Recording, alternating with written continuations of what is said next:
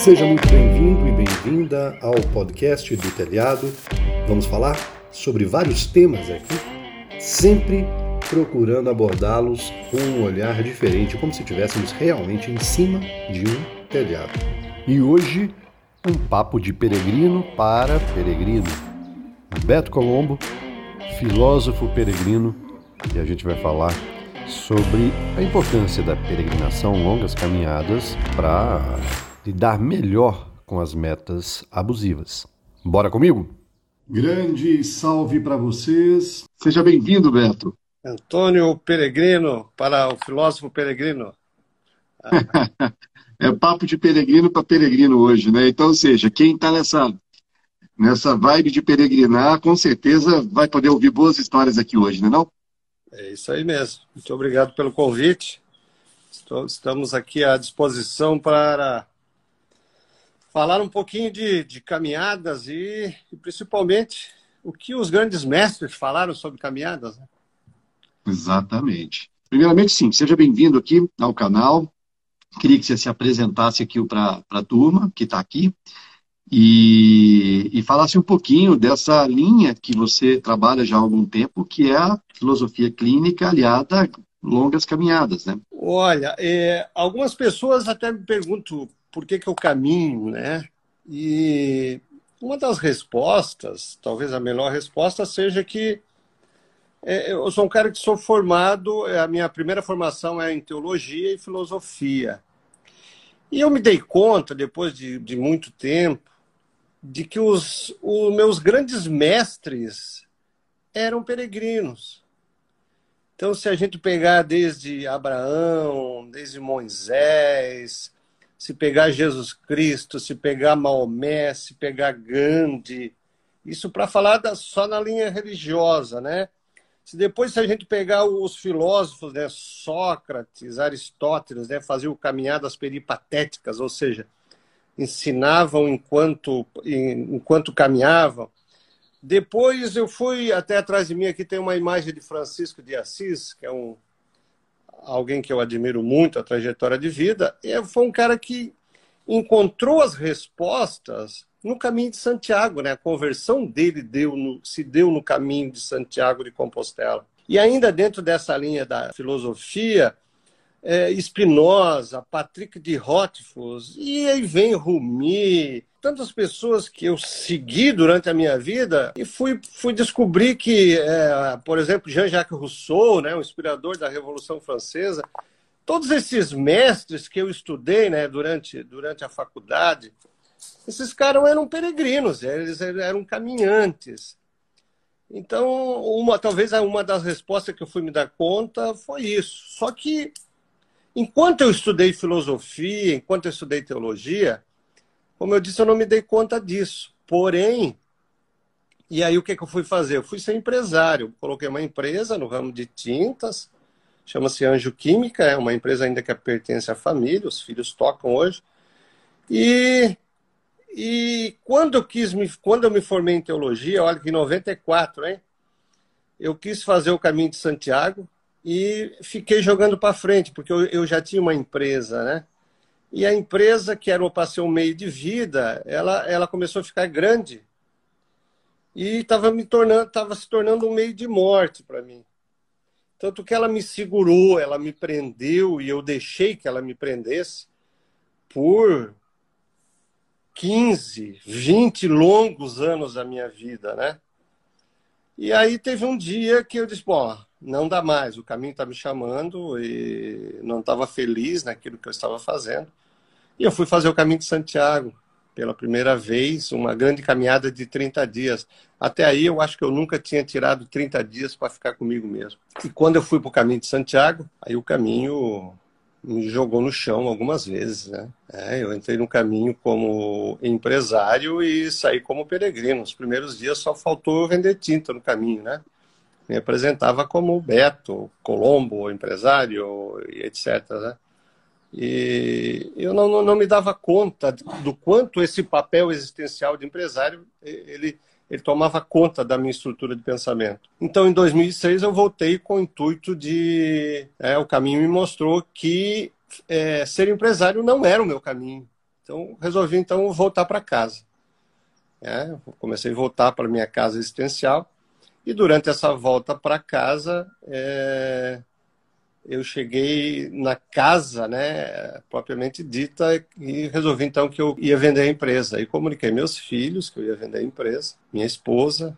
E aí foi quando o meu filho mais velho eu perguntei para ele, para o mais novo também que estava junto, o mais novo com 17, o mais velho já estava com com 22 anos, perguntei o que que que, que eles iam fazer com o dinheiro que eu ia repassar para eles, para eles começar a vida deles. Ou eles disseram, o, mais velho disse assim: Eu vou botar uma empresa. Eu querendo afastar eles do cálice e eles querendo beber no cálice.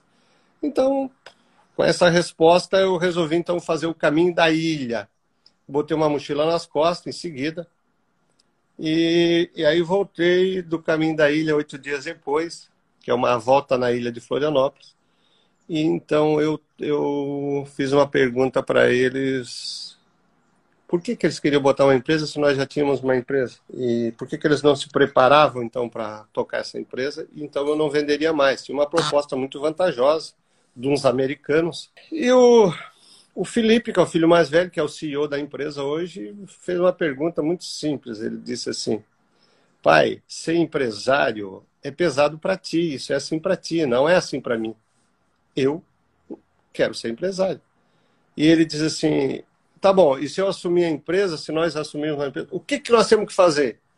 Aí foi quando eu disse assim, cara, vamos ver o que, esses americanos têm que nós não temos. Como esses caras vêm nos comprar? Por que nós não aprendemos a ser empresário como eles? E o Felipe, então, foi para fora do Brasil, fez um mestrado fora, e voltou, então, com 27 anos. E eu fiquei guardando lugar para ele, então, dos 44 anos até os 50 anos. Quando eu fiz 50 anos, eu já estava com a minha formação em filosofia clínica, tinha cursado boa parte de psicologia também.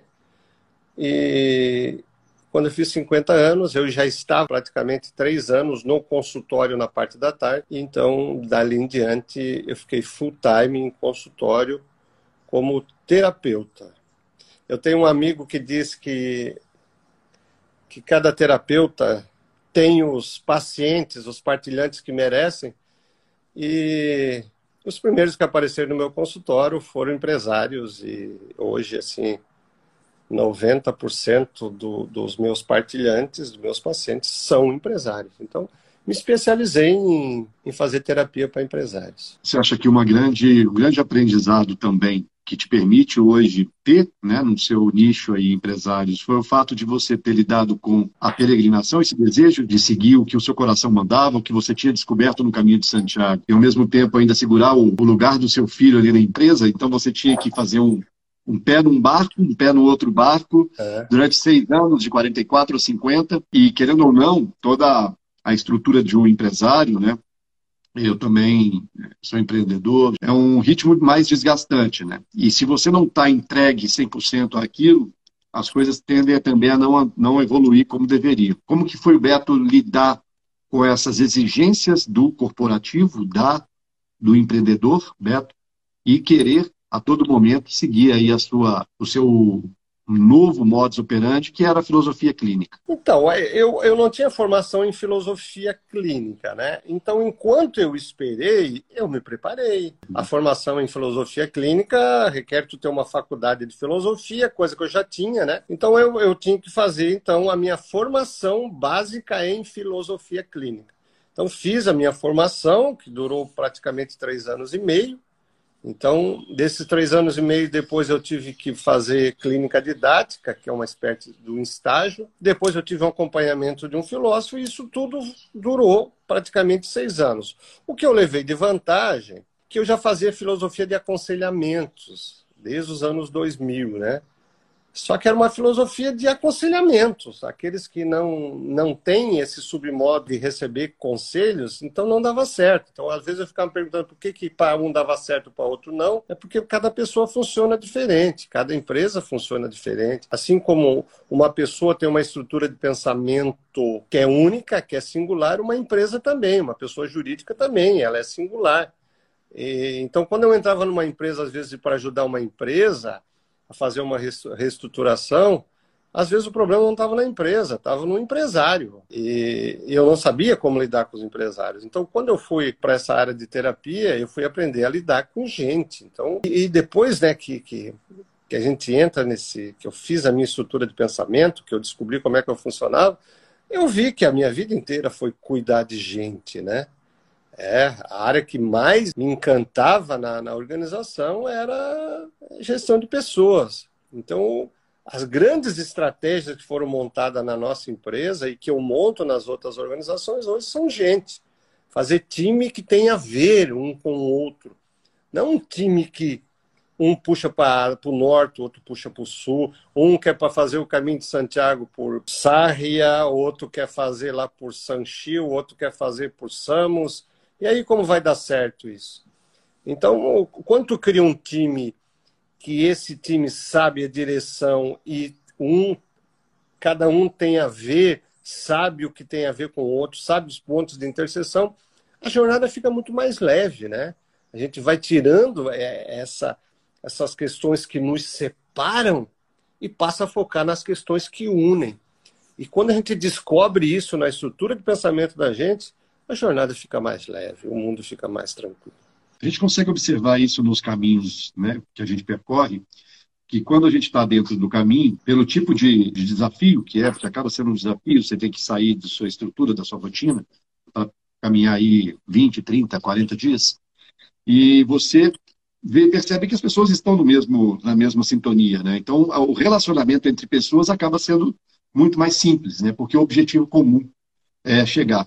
E, e, a gente acaba tendo muita troca e um aprendizado com as pessoas. Então, você acha que essa troca que você teve é, durante as suas peregrinações, né, é, você com as pessoas que estavam lá, sempre focando, tendo como base aquilo que unia vocês, você leva isso para as organizações, você é, consegue puxar de cada elemento né, a essência, coloca todo mundo na mesma direção. Seria mais ou menos assim? Seria mais ou menos assim, Porém, assim, ó, algumas pessoas que estão fazendo o caminho de Santiago, o caminho não está passando por ela. Tem muitas pessoas que estão fazendo o caminho que são não são peregrinos, são turisgrinos. Às vezes estão lá para tirar selfie, para botar nas redes sociais. Elas não estão em busca de uma transformação, né? E assim também é na empresa. Então, algumas pessoas que trabalham na empresa, a jornada não é aquela. Uma pessoa que vai fazer o caminho de Santiago de mala, despachando mochila, despachando mala, é ônibus pegando ali, talvez elas deveriam fazer um turismo pela Europa ou para outros lugares mais bonitos. E às vezes vão para o caminho de Santiago com uma energia de turista e dificilmente o caminho passa por elas. E assim também é na empresa. Às vezes tem pessoas que estão naquela organização que não pertencem àquela organização, não pertencem àquele caminho. E aí um terapeuta atento, um filósofo clínico atento, ele sabe que aquela pessoa tem um lugar, por exemplo, para ir para Paris, ou seja, para ir para uma outra empresa. E não ficar naquela jornada de, dura do caminho de Santiago, de carregar uma mochila. Hoje eu viajo com uma mochila de 8 quilos nas costas, mas eu já viajei com mala de 80 quilos. É, eu e minha esposa, nós já viajamos com quatro malas para passar 15 dias na Europa. Então, o caminho ele é um desapego, né? não só um desapego de, de coisas, mas principalmente um desapego de pés existenciais. Ali você não é empresário, ali você não é turista, ali você não é escritor, ali você é um peregrino. Enquanto antes a pessoa descobrir que ele está ali para ser peregrino, para deixar o caminho conversar com ele, mais rápido essa pessoa, o caminho vai passar por essa pessoa. E no momento que o caminho conversa, começa a conversar com essa pessoa, ela não é mais ela, ela é o caminho, ela está se transformando no caminho. Quando você falou que o empresário Colombo, Beto Colombo, começou a percorrer o caminho e que vários tombos aconteceram por lá, a ponto de você entender é, é exatamente o que você acabou de falar. É, Quais foram os pontos mais impactantes que você, hoje, quando reflete nessa sua primeira jornada, onde te situou como um peregrino e não como um empresário caminhando o caminho de Santiago? É, inclusive eu vi que o tema ali é, tem a ver com metas. A primeira questão foi isso, né? É, eu fui com o script pronto. Então, ah, vou sair de São Jean Pied de Port e vou dormir em Roncesvalles. Né? Poxa, foi uma jornada pesada no primeiro dia, mas eu cheguei, arrebentado, mas cheguei. No outro dia, então, eu tinha que sair de Roncesvalles e eu queria dormir é, em Zubiri, por exemplo. Né? Aí eu saí meio que correndo para chegar em Zubiri. Cheguei em Zubiri, era antes da meio-dia. Está, e agora eu vou parar em Zubiri. Antes da meio-dia, os albergues abriu às duas. Aí daqui a pouquinho eu vi que eu podia caminhar mais. E aí meu corpo, é, o dia que eu saí de Zubiri para dormir em Pamplona, eu senti que eu podia ir mais e eu fui mais. E aí me arrebentei com bolhas, me arrebentei com torneiro, com, com tornozelo inchado, joelho doendo, é, dores nas costas. Então o caminho está dizendo: epa, cuidado, cara. Tu tem um corpo, sai das ideias. Então essa foi a grande lição, que nas ideias não é um bom lugar para o peregrino. Uma outra questão é essa questão de, de, de seguir um script, né, cara? seguir um script na vida. O, a minha vida já foi, lá no passado, como empresário, ela já foi um trilho rígido reto para chegar. Hoje o meu caminho é uma trilha. Eu tenho metas, tenho sim, mas são trilhas, elas são maleáveis. Eu posso ir para cá, eu posso ir para lá. É... Se tiver que sair de Zubiri e não dormir em Pamplona, qual é o problema disso? É, é a vida, é viver, né? E então essas grandes lições. A primeira questão, a grande lição foi essa, que tu tens que prestar atenção para te conectar o teu corpo com a tua mente. Se tu não conectar o teu corpo com a tua mente, se a tua mente mandar no teu corpo, você vai pagar um preço muito alto no caminho de Santiago. A segunda. Eu passei, uhum. eu passei por uma situação bem parecida com essa, que eu, eu também me enchi de bolhas, porque eu fui para dormir em Pamplona e fui e dormir na frente. Na, na, na cidade da frente, eu estava né, é, com a mente achando que eu era imparável. E, e, e, as pessoas até me perguntam qual o melhor calçado né, para fazer o caminho. Eu falo, olha, um calçado de boa qualidade e um respeito ao caminho. E não, ter, não ser prepotente. Eu acho que você né, não, não, não, não ser prepotente de achar que você é imparável, de você achar que você é um corredor, pode fazer a caminhada, que você aguenta e que você vai passar por cima. Essa integração do que você acabou de falar do corpo e da mente, ela é extremamente necessária com ponderação, né, com é, humildade e respeito ao caminho.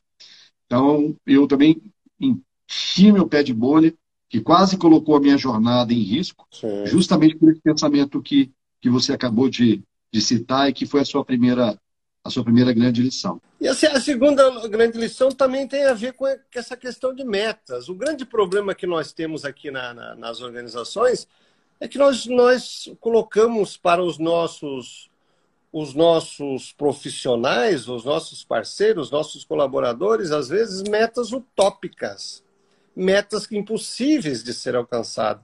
E com isso vem ansiedade, vem estresse, vem pânico, porque a gente está sempre na frente, olhando que vai, vai, aonde é que vai chegar e precisa chegar. Então, o caminho de Santiago ele deixa bem claro o seguinte, cara: aonde tu vai chegar, para que ter metas? Se tu quiser chegar em Santiago em um dia, tu vai chegar. É só tu pegar um trem, um avião. Mas acontece que o caminho é peregrinar, é o dia a dia. E aí, o que, que eu comecei a prestar atenção, que, que foi determinante na minha jornada, que eu aprendi ali em Santiago de Compostela? Eu já, eu já levei alguns grupos para o caminho, pelo menos sete grupos, né? Todos de empresários, empresários que estavam aí, alguns com rituais de passagem, outros querendo, querendo ver qual o rumo da vida. E quando nós estabelecíamos uma meta, por exemplo, vamos sair de Pamplona e vamos dormir em Ponta de Larena. Aí, puxa, são 26 quilômetros. Ah, os últimos cinco a gente chegava quebrado, chegava doído. Ah, parecia que não ia chegar. Aí a gente parava de aí paramos de estabelecer meta no final. Para onde é que nós vamos caminhar hoje? Eu não sei. Ah, vamos sair de Astorga e vamos dormir em, em Palas de Rei, por exemplo. Não, vamos seguir para ver até onde a gente vai. Vamos indo. A hora que a gente encontrar um lugar bom, a gente para. E por incrível que pareça, quando a gente não estipulava metas, a jornada ficava mais leve e a gente ia mais longe. Olha que interessante isso. Muito, muito. E aí nós começamos a fazer isso em algumas organizações. Para que estipular metas? Nós temos uma diretriz, sim, mas vamos deixar, vamos deixar as coisas soltas, vamos deixar a coisa acontecer. Vamos ver o que o caminho vai trazer para nós. Vamos ver o que a maré vai trazer, né? O que, que as ondas vão, vão trazer para nós. E, e quando a gente parou, então, de estabelecer essas metas, essas trilhas começaram a apresentar atalhos, ou seja, criatividades. E, e, olha, muita, muita gente se deu muito bem com isso. Foi muito interessante. Algumas empresas que eu, que eu dou consultoria, é, como filósofo clínico, já estão fazendo isso e tem dado resultados fantásticos. O grande aprendizado do caminho é o próprio caminho, né? é a própria passagem por ele, não o destino final. Quando você estabelece uma meta, você coloca em sua mente direcionada ao ponto futuro, né? que é um número, uma quilometragem, e você deixa de prestar atenção no presente, que é onde as coisas acontecem. E quando a gente está mais preso ao presente, a gente fica mais contemplativo, mais, de certa forma, criativo, de certa forma, a gente fica mais livre das amarras. Como você falou, né? A gente, no campo das ideias, do planejamento, tudo parece que vai ser lindo, mas na hora que você vai para a prática, coisas acontecem. Tempestades surgem, calor excessivo aparece e por aí vai. Então, desvincular do que você tem que alcançar como metas, como, como pequenas metas, e focar na questão do presente, do que está acontecendo no momento presente? O mundo, o mundo em si hoje é um mundo muito dinâmico, né? É um mundo que está aí, ele está acontecendo ao mesmo tempo. A pessoa que bota uma meta que tem que sair de León para dormir em Astorga, para onde ela está olhando? Para Astorga. Para Astorga. E aí ela vai perder todos aqueles pueblos, todos aqueles bocadilhos, todos aqueles Ramon. Ela não tá ela não vai se preocupar com o relógio se vai chegar a tempo, se não vai chegar a tempo. Que tal sair de Leão e dizer assim, onde nós vamos dormir? Não subimos. A vida não é assim, o mundo não é assim. Então, tem muitas pessoas que lançaram empresas, que são, são empresas hoje bilionárias, que não tinham metas. Eles fizeram algo e o algo aconteceu. Porque durante a jornada foram aparecendo esses vizinhos novos que foram dizendo: olha, você está querendo chegar em Astorga, mas por que, que você não pega aqui um trem-bala aqui e vai para Madrid? que é lá que as coisas estão acontecendo. Então, se tu bota como meta para chegar em Astorga, às vezes tu pega ali, a, perde a estação do trem-bala, que vai chegar mais rápido. Então, é, é, é, é, nesse quesito que eu, quero, que eu quero dizer que muitos empresários se perdem nas empresas deles porque estão focados na meta que tem que atingir no final do ano e perdem grandes negócios que estão ali do lado. No seu livro, eu, eu, acho que é o último livro, né, que é Todo Caminho, Todo Caminho é Sagrado. Isso. É, você, você, foca é, é, exatamente nesse, é, no deixar para trás os pesos, né, e os pesos eles são é, é, físicos, né, porque dentro de uma mochila você tem várias coisas né, materiais para poder, mas também muita gente carrega peso na consciência, culpa e etc, etc, pelo caminho. É, o, o, focar no presente que você estava falando até agora, é, ele também ajuda você a olhar para si e para aquilo que te pesa nos ombros. Muitos empresários provavelmente passam por isso, né? É, muito peso por resultado, muita cobrança, muito julgamento, muita culpa, ou sei lá, é, qual é a, a, a, experiência que o Beto tem nessa linha, né, da, da, eu vou falar do corporativo, mas que o seu livro, por exemplo, que trata desse desapego, ele pode, ele contribui para quem está se sentindo muito cansado muito carregado aí na sua jornada aí de empreendedor, por exemplo? Eu gosto muito de usar exemplos, né? O caminho de 2018, eu levei seis empresários. Eu levei um empresário que ele tinha 11 empresas. E olha, dessas 11 empresas, 90% do faturamento vinha de uma só. E ele perdia muito tempo com as outras 10 empresas.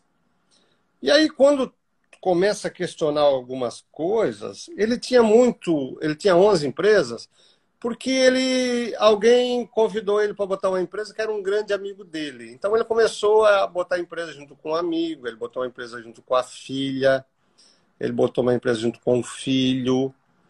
E aí ele foi botando empresa e por incrível que pareça, a empresa que menos dava trabalho era empresa que tinha 90% do faturamento e 90% do ganho. As demais davam muito trabalho porque não era profissionalizada, ele tinha que ajudar os amigos dele, ele tinha que ajudar a filha dele, o filho dele, e ele não se tocava nisso. Então, olha o peso que esse cara carregava nessa mochila dele. Ele voltou com o propósito de se desfazer de 10 empresas. Ele não conseguiu, mas ele conseguiu se desfazer de. No... Hoje ele tem três empresas. Ele ficou com a empresa da filha e do filho e deu uma turbinada boa nela e ficou com a grande empresa. Então, olha só, quanto peso da mochila existencial ele tirou. Não, não foi preciso dizer para não ser empresário, porque a vocação dele era ser empresário. Mas é, era, era um, um cara que vivia acelerado, porque ele, ele tinha que sair de Campinas ir para São Paulo, tinha outra empresa que era que era do lado que era americana, e, a confusão pegava, era o dia inteiro correndo para cá e para lá. E, e, Bom, aí ele se deu conta nisso. Então, uma outra questão essa que eu falei antes, dos papéis existenciais. Tinha um outro empresário do caminho de 2016 que ele era presidente da Associação Comercial, ele era presidente da CAEP na igreja, ele era palestrante, ele era professor universitário, ele era um ele participava de campeonatos nacionais de pescaria, porque ele queria. Ele, aí ele virou coordenador desse campeonato de pesca de robalo, não sei o quê. Cara, ele tinha tanta coisa na mochila dele. Como que esse cara vai viver o caminho dele? E aí ele voltou, cara, e assim, era ministro da Eucaristia, ele voltou e disse, Beto, nem ministro da Eucaristia eu sou mais hoje. Hoje eu toco o meu negócio, ele tem uma empresa de arquitetura, dizendo assim, eu virei arquiteto, não sou nem mais administrador, passei administração para o administrador e eu voltei a criar de novo. Então, olha quanta coisa esse rapaz tirou dessa mochila. E ele não conseguia ver porque estava aqui, estava em... E, tava, e não conseguia ver essas questões. Então, às vezes, aquilo que eu falo num livro que desapegar não quer dizer que tu não deva possuir nada. Quer dizer que nada deva possuir você. Não quer dizer que tu não deva possuir coisa. Não quer dizer que as coisas não devam te possuir. Não quer dizer que você não deva ter diversos papéis existenciais. Mas tu não pode é ter diversos papéis existenciais que te tiram a tua essência, a tua alma. E tem muita gente desalmado aí que perdeu sua alma e elas só vão encontrar sua alma a hora que elas sentar na, na beira do caminho e esperar a alma encontrar elas, porque elas não vão achar mais a alma delas. A alma está perdida, está para trás.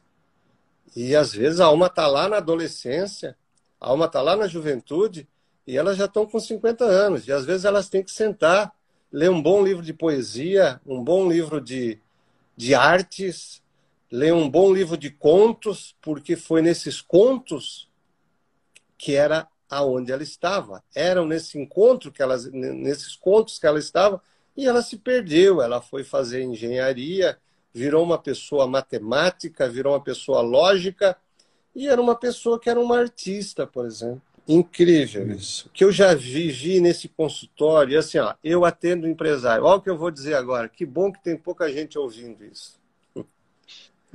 Cara,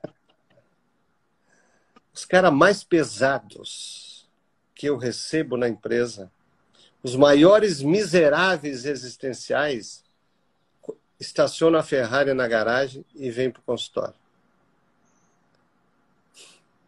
Os maiores miseráveis existenciais, às vezes, entram com uma bolsa Louis Vuitton. Às vezes, nem todos, mas muita gente que eu atendo, que são pessoas difíceis, às vezes chegam desse jeito. A pessoa deposita tanta coisa da própria vida dela, a própria existência dela, não é nem tanta coisa, é a própria existência dela, em algo que é externo, material, não nela, não a ela. É algo que ela, que ela tem, né? e não o que ela é. Isso é bem, bem, isso é bem. Na linha filosófica, Beto, a gente percebe, né? Você cita muito os filósofos, né? Que você fala de Jesus, você fala de Aristóteles.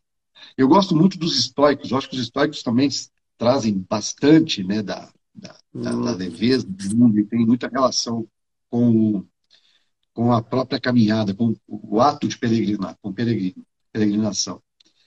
Qual linha de pensamento que o Beto segue? Não é aquela que ele segue, mas que ele mais se identifica é, na filosofia e que você acredita como um peregrino, né, e filósofo peregrino, que tem mais a ver com a sua essência, o que esse, é. esses pensadores falam. É, Jean-Jacques Rousseau ele falava que ele só conseguia pensar com as pernas. Olha que coisa interessante. Eu só consigo pensar com as pernas. Né? A Rumi, ele, Rumi dizia que tinha uma alma nômade, né? Ou seja, eu estou sempre pronto para novas terras conquistar. Né? Agora tem um filósofo, é, é bastante desconhecido, que chama-se é, Patrick de Rothfuss. Acho que pouca gente conhece esse cara. Uhum. E ele tem uma, uma frase que é fantástica. Ele diz assim: ó, até, até vou ler um trechinho do livro que está na minha mão aqui. Diz assim: Não há homem valente que nunca tenha caminhado 100 quilômetros. Olha só. Não há homem valente que nunca tenha caminhado 100 quilômetros. Se você quer saber quem você é, basta caminhar até que não haja ninguém que saiba seu nome. Caminhar nos coloca no nosso lugar, nos ensina mais que qualquer mestre. É amargo como um remédio, cruel como um espelho. E aí ele termina, né? Estou cortando aqui, diz assim: um longo trecho de caminho lhe ensinará mais sobre você mesmo que cem anos de silenciosa introspecção. Pois eu ouso dizer para ti, cara, tem gente que ficou anos no consultório e tem gente que passou um caminho de Santiago. Então, um caminho de Santiago em terapia equivale a 10 anos de terapia num consultório. De tão forte que é. Agora, tu falou dos históricos. Os históricos são encantadores, né? Porque se tu, se tu pegar hoje num mundo que quer controlar, que quer controlar as pessoas, os históricos eles deixam bem claro que controlar o quê, né? Tem coisas que são incontroláveis. Né? Tem gente que fica é, maculando a sua alma, ou seja, incomodando a sua alma, a sua estrutura de pensamento, o seu jeito de ser, com algo que não é para eles controlar. Então, se eles entendessem que não há controle sobre a morte, que não há controle sobre a economia mundial, que não há controle sobre a opinião dos outros, então tem que relaxar. Ah, aí morre uma pessoa, pessoa, algumas pessoas se dizem tão cristãs, tão católicas, tão evangélicas. Aí morre uma pessoa, se desesperam, tal. Pessoas morrem se nós não podemos controlar a opinião dos outros, se nós não podemos controlar a morte, se nós não podemos controlar a economia mundial, então com o que, que nós devemos se preocupar? Com a nossa opinião, com a nossa vontade. Hã? Não fica mais fácil? Não fica tudo muito mais simples isso? Então, é, eu lembro que eu tive que fazer um procedimento no, no, no coração. Coloquei um estente há, uns, há um, um, ano atrás. Tem que colocar um estente? Puxa, tu não tem medo de morrer? Tem. Mas e aí? Eu quero fazer esse procedimento sem anestesia. Quero fazer desligado. É, eu ligado, né? Só anestesia no braço e tal. Como é que tu vai fazer isso? Gente, é só controlar o impulso emocional. Os grandes problemas que vêm, segundo os históricos, é porque nós não controlamos nossos impulsos. Então, se eu sei que eu não tenho controle sobre a morte, eu posso controlar meus impulsos. E aí eu consegui assistir a minha, o meu procedimento e eu fiquei ali meditando enquanto estava fazendo aquilo. Eu, eu, lembro que o médico disse, cara, se, mas se tu tiver algum problema, nós te colocamos anestesia geral aqui, porque senão tu vai infartar. Tá? Disse, não, não tem problema nisso. Porque se a gente aprender a controlar isso, a vida fica tudo mais simples, né? Uma outra linha que eu gosto muito da, da filosofia é a linha da, da, singularidade, que vem de Protágoras, que vem de Arthur Schopenhauer. Protágoras diz que o homem é a medida de todas as coisas. Das coisas que são enquanto são, das coisas que não são enquanto não são. Ou seja, aquela mochila de 10 quilos, de 8 quilos que eu levo no caminho, pode ser muito pesada para mim. Mas se eu pegar um cara de 120 quilos, aquela mochila vai ser leve, porque ele precisa levar um, é, pelo menos 10% do peso dele. Então o peso é singular para cada um. Aquele peso que é leve para mim pode amassar outra pessoa. Então, se Protágoras diz que o homem é a medida de todas as coisas, qual é a tua medida, então? A medida no caminho de Santiago são quilometragens, são peso da mochila. Qual a minha medida? A minha medida é Deus? A minha medida sou eu mesmo? A minha medida é a política, a minha medida é a economia. Qual a minha medida? A minha medida é metas? E se eu não tiver medidas? E aí Arthur Schopenhauer vem e assim dá uma lavada nisso, assim. Ele clareia tudo quando ele diz que o mundo é vontade e representação.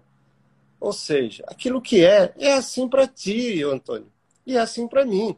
Então, quando um pai escolhe um filho em detrimento de outro, isso não tem a ver com o filho tem a ver com o pai. Quando o treinador de futebol lá disse para mim: Olha, vai fazer outra coisa porque tu não sabe jogar futebol. E eu, lá com meus 12, 14 anos, acreditei. Mas isso era assim para ele. Porque o Fumanchu, Fumanchu não, o Cafu, ele não acreditou nos treinadores que disseram isso para ele. Entendeu? Ele tentou 17 vezes, até que aceitaram ele. Então, às vezes, nós acreditamos no peso e nas medidas dos outros. Eu não sei o que eles não estão vendo. Então, essa singularidade que cada um de nós temos é a nossa digital, é o nosso jeito de ser. E quando nós descobrimos o nosso jeito de ser, as coisas ficam leves. Então, como eu disse, se um pai escolhe um filho em detrimento do outro, é assim para o pai. Não é fácil. Se o cara me chama eu de feio, eu digo assim: não, isso é assim para ti. A minha mulher me acha bonito, eu também me acho bonito. Isso é assim para ti. Se um cara te xinga no trânsito, isso é assim para ele. Não é libertador isso? Então, essas duas linhas filosóficas eu acho fantástico. O estoicismo e os filósofos da singularidade. Uma outra linha filosófica que eu gosto é de Kierkegaard, cara. Nossa senhora, ele, o Kierkegaard, ele, ele fala que ele fala sobre as decisões, né? E Kierkegaard, cara, ele era manco, ele tinha, uhum. pro, ele tinha problema nas pernas, ele tinha problema nas costas, e esse cara caminhava 30 quilômetros por dia. incrível, incrível. Ele dizia que todos os dias ele caminha para perto de um estado de bem-estar e para longe das doenças. Olha para ele o que, que era, as, de onde vinha as doenças. Ele diz assim: Eu mesmo caminhei para meus melhores pensamentos e não conheço nenhum pensamento tão pesado que não possa ser afastado caminhando. Assim, se continuarmos caminhando, tudo ficará bem. Então, quando você descobre a sua virtude mesmo e entende né, qual é a sua essência, qual é a virtude para a qual você veio, né, muita linha de, de filosofia defende, você é, acredita naquilo né, e faz aquilo acontecer. É o exemplo que você deu do Cafu a virtude dele, ele acreditou na virtude dele, que era ser um jogador de futebol. Uhum. Né? Então, cada um tem a sua, a, sua, a sua singularidade por causa de suas virtudes, não é isso? É também isso. Tu lembra, tu lembra quando nós falamos de passado, presente? É só, só para não deixar passar uma, uma uhum. questão, que às vezes a gente diz que tem que viver no presente, tem que viver no presente. O uhum. presente para algumas pessoas é muito ruim, né? Por Sim. exemplo, uma pessoa que está com, com Covid no hospital, Será que o melhor lugar para ela não é no passado? Lá onde ele estava bem, que ele estava trabalhando, que ele estava caminhando. Que tal um amigo ir lá levar ele para o passado? Dizer, oh, lembra daquela vez que nós fomos caminhar, fomos fazer o caminho de Santiago. Ou então é o futuro, diz, olha, cara, daqui um tempo você vai sair daí, mas vamos lá, vamos fazer uns planos aí para te levar para o futuro, né? Ah, vamos programar aqui uma, uma viagem juntos, vamos, vamos lá, quando tu sair daqui, vamos botar aqui, lá no mês de maio do ano que vem, que tal nós subir o Everest, que tal nós, olha, levamos para o futuro, e tu pode ficar ali horas e horas com eles lá no Everest, mostrando fotografias, fazendo deslocamento longo. Então não existe uma receita, não existe. É aquilo que protagonista. O, o que, que é? Para cada pessoa é diferente. Tem pessoas que vivem muito bem no passado, tem pessoas que vivem muito bem no futuro. Eu lembro de uma tia minha com dores no hospital, era só ir lá falar do tempo que ela fazia queijo, tirava leite, fazia quintal, pronto, ela parava de gemer. Uma mulher em estado terminal de câncer. Mas no momento que tu levava ela para o passado, ela ficava bem, porque ela ficava sem corpo ali, né? Ela ficava só na imaginação, só nos pensamentos, fazendo um deslocamento longo. Então, existe tantos remédios na nossa história de vida, na nossa jornada, na nossa caminhada, quanto nas farmácias. Às vezes a gente esquece de tomar, né? E o caminho ensina isso. Meu Deus, onde é que eu estava? Como é que eu fiquei tanto tempo longe de mim? Como é que eu fiquei tanto tempo perdido? Então, para aquelas pessoas que, que têm vontade de fazer o caminho e que o caminho está chamando, é possível que elas vão voltar do caminho diferentes. Sem rejeitar hum. o passado, né, Antônio? Sim, exatamente. Eu estava lembrando de uma passagem minha, que eu estava fazendo crer o caminho religioso da Estrada Real. Eu estava saindo de eu passei a sair mais cedo é, por conta do calor, do forte calor. Eu comecei a sair quatro da manhã. E nesse dia que eu saí de uma cidade chamada Carrancas, eu encontrei um senhor, saindo quatro horas da manhã de casa. Ele ia caminhar sete quilômetros e meio até chegar no seu trabalho, é, que é na fazenda. Ia trabalhar no, com gado, com corte de planta, de não sei o quê, o dia inteiro e voltar os sete quilômetros andando. Aí eu perguntei para ele, você faz todo dia isso? Não, aí ele perguntou para mim assim, a gente parei para conversar, ele perguntou, você está indo para onde? Eu falei, eu estou indo para Aparecida. Aí ele virou para mim e falou assim, corajoso você, hein? Eu falei, não, mas é, vou andar, vai dar 300 quilômetros, já tinha andado ali uns 70, 80, uns 200 quilômetros dentro do construtor, eu chego lá. E eu perguntei, aí que eu entrei nesse assunto, você faz o quê? Eu trabalho numa fazenda ali e tal, e aí a gente foi andando até a entrada dessa fazenda, deu 7 quilômetros e meio. Ou seja, todo dia. Ele vai e volta, uhum. 7 quilômetros e meio. E ele achando que a minha caminhada esporádica de 200, 300 quilômetros era o feito. Eu falei, cara, o corajoso aqui é você. Quem que, que, que, que, de certa forma, encara né, esse desafio de caminhar, eu perguntei para ele se todos os dias você falou, a volta é mais tranquila. Às vezes eu pego carona. Agora de manhã, 4 horas da manhã, não passa ninguém. Eu tenho que ir. Então eu simplesmente vou. Eu acordo às quatro, eu chego lá quase seis, seis horas da manhã eu entro, trabalho até cinco da tarde e volto. Aí eu falei, cara, que lição, né? Porque na, na cabeça dele, ele não tem um entendimento do que, do que ele faz de fato, né? E muitas pessoas não entendem muito também do, da, da, do, de como vivem, né? Se espelha muito no outro, se espelha muito numa, em situações que não são, que não a pertencem e deixa de olhar para si mesmo, né, Alberto? E quais são os caminhos que tu fez aí que tu diz assim, esse caminho Vamos pegar pelos brasileiros aqui. Olha, de, de dificuldade pelo, pela tu situação tu, toda. Tu, eu que cada mora, é um. Tu mora onde? Só... Eu, moro em São, eu moro em São João del Rei, Minas Gerais. Oh. É, aqui, é, então, eu tenho aqui na minha porta, passa o CRIR, né? Que é a estrada real, é, de certa forma o CRIR, que é o caminho religioso, só tem um início e um final diferente, mas a 90% do caminho é na própria estrada real. É, eu, achei um, eu acho que cada caminho é um. Eu acho que a gente está, né, a gente se dedica ao caminho ou entra no caminho de uma maneira psicológica ou física, é, diferente um do outro.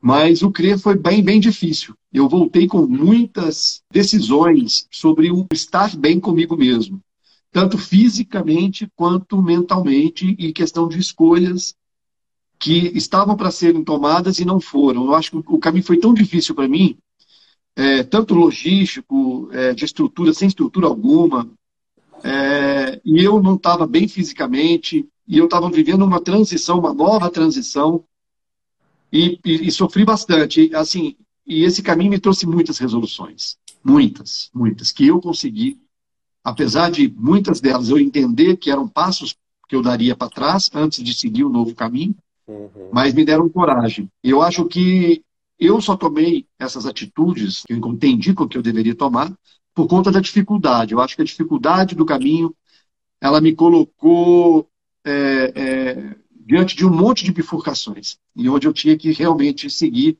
o que você falou, seguir ali o, o que eu acredito ser a minha essência, o que eu acredito ser as minhas virtudes, o que me faz bem fazer, e não o que me faz bem por isso, ou por aquilo, ou por aquele, ou aquele, aquelas pessoas.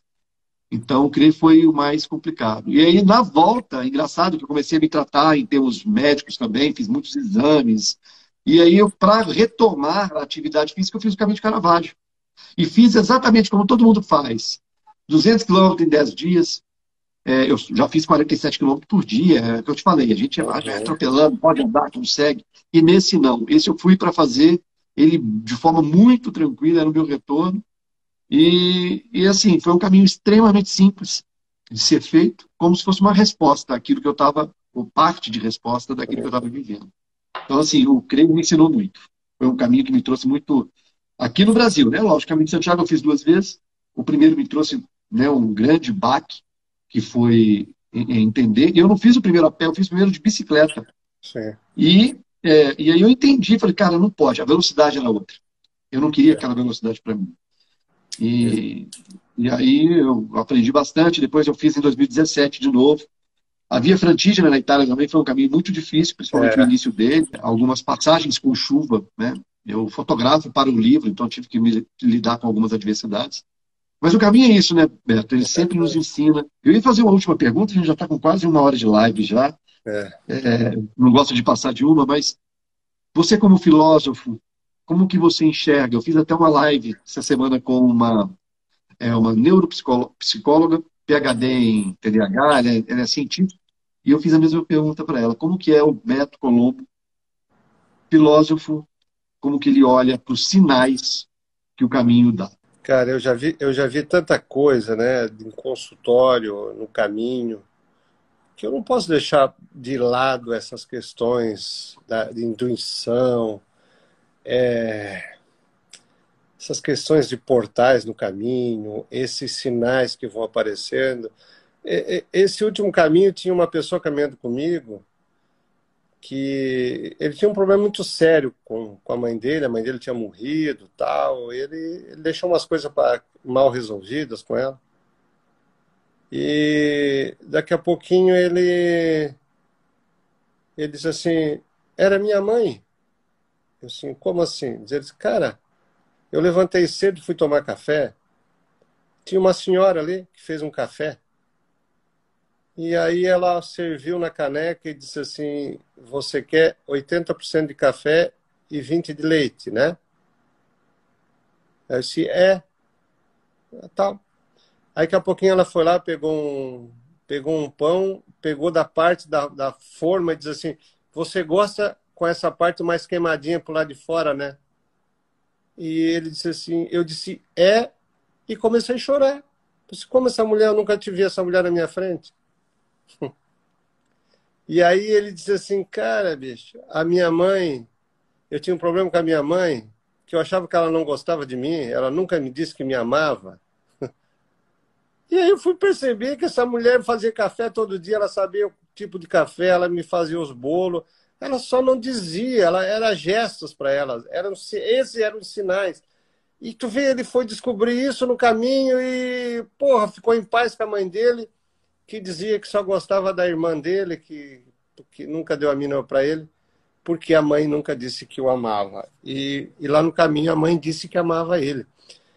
E às vezes eu lembro do primeiro caminho que eu estava já estava adiante, caminhando sozinho, e não tinha mais peregrino, não tinha mais nada. Daqui a pouquinho um passarinho deu um grito do meu lado. Aí eu parei, olhei assim, um passarinho. E o passarinho voltou, estava numa cerca, ele começou a voltar. Aí eu olhei, eu não ouvi mais placas.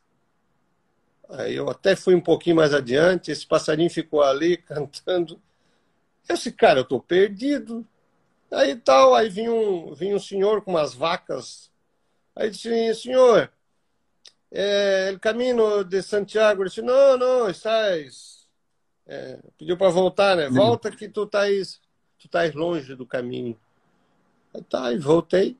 E aquela volta foi, foi fantástico, porque quando eu voltei para o caminho, eu encontrei um senhor que se chamava Matias e nós tivemos. Ele estava dando água para um cajado. Tu já viu um senhor dando água para um cajado? Aí diz assim: um cajado também tem sede, diz ele. É um cajado de madeira.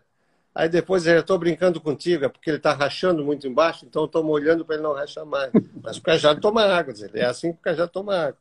E nós batemos um papo muito legal e ficamos nos correspondendo diversas, diversas vezes. E em 2017 eu estava no caminho e ele faleceu enquanto Nossa. eu estava no caminho. É.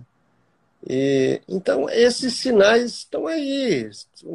Quem tem ouvido, quem tem olhos, vejam e ouçam. É. Quem assistiu a live minha última, eu contei essa história. Eu, eu fui para o Caminho de Santiago em 2017. Minha mãe morreu em 95, numa condição trágica. E naquele dia que ela saiu e que eu não, não mais a vi, ela chegou para mim para se despedir. E eu ainda é, dormindo, meio que dormindo, mal virei da cama para poder dar um bom dia ou dar uma despedida daquele que seria o último encontro. Falei, ah, tá, mas vou sair, tá, pode ir. E eu carreguei isso comigo muito tempo e isso fortaleceu, essa, essa culpa fortaleceu muito depois da chegada do meu primeiro filho que eu me coloquei como pai e aí comecei a me colocar também como filho. Bom, no caminho de Santiago, no dia das mães, eu acordei, como todos os outros caminhos, eu só acordava e tomava meu café da manhã e começava a sair. Na mesma cidade, eu tomava meu café da manhã. Eu estava no Sebreiro nesse dia, do domingo, dia das mães, e não estava sem fome alguma. Falei, cara, não vou tomar café, não. Vou sair, estou sem fome, não vou conseguir comer. E comecei a minha jornada. Três, quatro quilômetros depois, quatro quilômetros depois, bate aquela fome, cara. E no, durante o caminho, eu tinha essa culpa. Eu estava carregando a mochila muito pesado por causa dos meus equipamentos fotográficos. E eu falei, não vou transportar nada, eu vou carregar, porque isso aqui vai simbolizar a minha culpa. E eu sempre pedia para minha mãe, né, nas minhas orações, na forma que eu, que eu pedia, para que ela me iluminasse, que eu, se eu estava no caminho certo, né, em seguir aquela, aquele caminho que eu estava escolhendo. E no dia das mães, eu saí do Sebreiro, caminhei 4 quilômetros, bateu essa fome, eu vi um, uma lanchonete que ela era de esquina e tinha uma entrada principal onde fica cheio de mochilas, né, dos peregrinos entrando ali, era exatamente a hora do uhum. café da manhã. E tinha uma entrada lateral por trás, assim, ó, bem por trás. E eu falei, cara, eu tô introspectivo, é o dia das mães, eu já não estava muito legal. Eu vou fazer o seguinte, eu vou entrar pelos fundos, que é mais tranquilo tentar comer por ali. E na hora que eu entrei, eu dei de cara com um tear. Sabe esse tear de fazer, de fazer coxa. E era o que minha mãe usava muito, era um elo de ligação que nós tínhamos, um tear. Eu ajudava ela muito, a gente conversava muito, a gente se a gente trocava muito ideia ali na hora do trabalho do tear que ela fazia. E o tear era muito parecido com o que ela tinha, muito parecido, tipo de cor de madeira, muito parecido. Aí na hora que eu entrei, falei, cara, e eu, eu pedia isso dia a dia, me dá um sinal de que eu estou no caminho certo, me dá um sinal de que a senhora está presente. E esse dia para mim foi assim, uma, uma resposta mesmo, sabe? Eu interpretei como isso. Então, assim, eu acho que realmente as coisas acontecem, é, mas a gente tem que estar tá aberto, né, é. Beto? Senão a gente não, senão a gente não vê. Se a gente se fechar, a gente não consegue enxergar nada, a gente não consegue enxergar é é, o que pode estar tá fazendo diferença na vida da gente. Beto, eu queria aproveitar já, é, agradecer a sua disponibilidade de tempo, o seu Uhum. É, o seu carinho aí em conversar sobre o caminho, dar essa oportunidade para as pessoas né, que, me, que me seguem também, conhecer o seu trabalho, que é fantástico. Eu não lembro quando eu passei a te seguir, foi em uma dessas lives peregrinas aí, eu acho que talvez com a Andréia, talvez. E aí eu comecei a te seguir e achei seu trabalho muito, muito, muito fantástico. Então, assim, eu queria parabenizar pelo trabalho, agradecer a sua disponibilidade, esse, essa prontidão da gente poder estar conversando aqui Desejar também, né, amanhã já é dia de Natal, um ótimo Natal. A gente provavelmente não se fala, então também um ótimo, uma ótima virada de ano. E muito obrigado, meu amigo. e que é, eu tenho um amigo que diz que, gente, que, o, que é no caminho que a gente se encontra, né? Então estamos nos encontrando no caminho. E aqueles, que, tá quiser, e aqueles que quiserem me seguir, toda semana eu coloco um, um vídeo sobre caminho, sobre, sobre terapia e caminho. É, agora, há, duas, há quatro semanas atrás, é, veio 4, 3, 2, 1, um vídeo sobre isso, sobre a filosofia do andar a pé. Tudo vídeos de quatro minutos, que está ali no Filósofo Peregrino. Quem quiser me seguir, será um prazer. Eu, eu, tento fazer alguns conteúdos muito baseado na vida real, nas coisas que aconteceram mesmo, em lições práticas, para não ficar falando filosofês aqui que pouca gente entende, né? Cara, eu agradeço, agradeço de coração esse convite. Acho que, que estamos finalizando o ano muito bem com esse papo leve, né? Um papo tranquilo. Sim. Pelo menos eu fui 100% eu aqui e acredito que tu também fosse. E... Não, sem dúvida. A gente, no, o Peregrino, a gente falando sobre esse assunto que a gente ama, a gente não consegue né, ter outra postura a não ser a nossa própria. Eu, né? digo, eu digo que para o Peregrino é comparsas, né? Nós somos comparsas. É. Porque é, a gente se encontra no caminho uma vez, às vezes, Aí chega lá no final, encontra na igreja, dá um abraço. O cara entende, é. porque ele passou também. Ele entende o que a gente está sentindo. A gente começa a chorar, assim, puxa, eu me abracei com um alemão lá, começamos a chorar nós dois, não trocamos uma palavra. Ele não falava inglês, eu não falava alemão e não falava espanhol. A gente só se abraçou e pronto. Não precisou dizer nada. Disse tudo. Show de bola. Gente, para vocês que ficam, um grande abraço. Um beijo a todos. Tamo junto. Valeu. Tamo junto.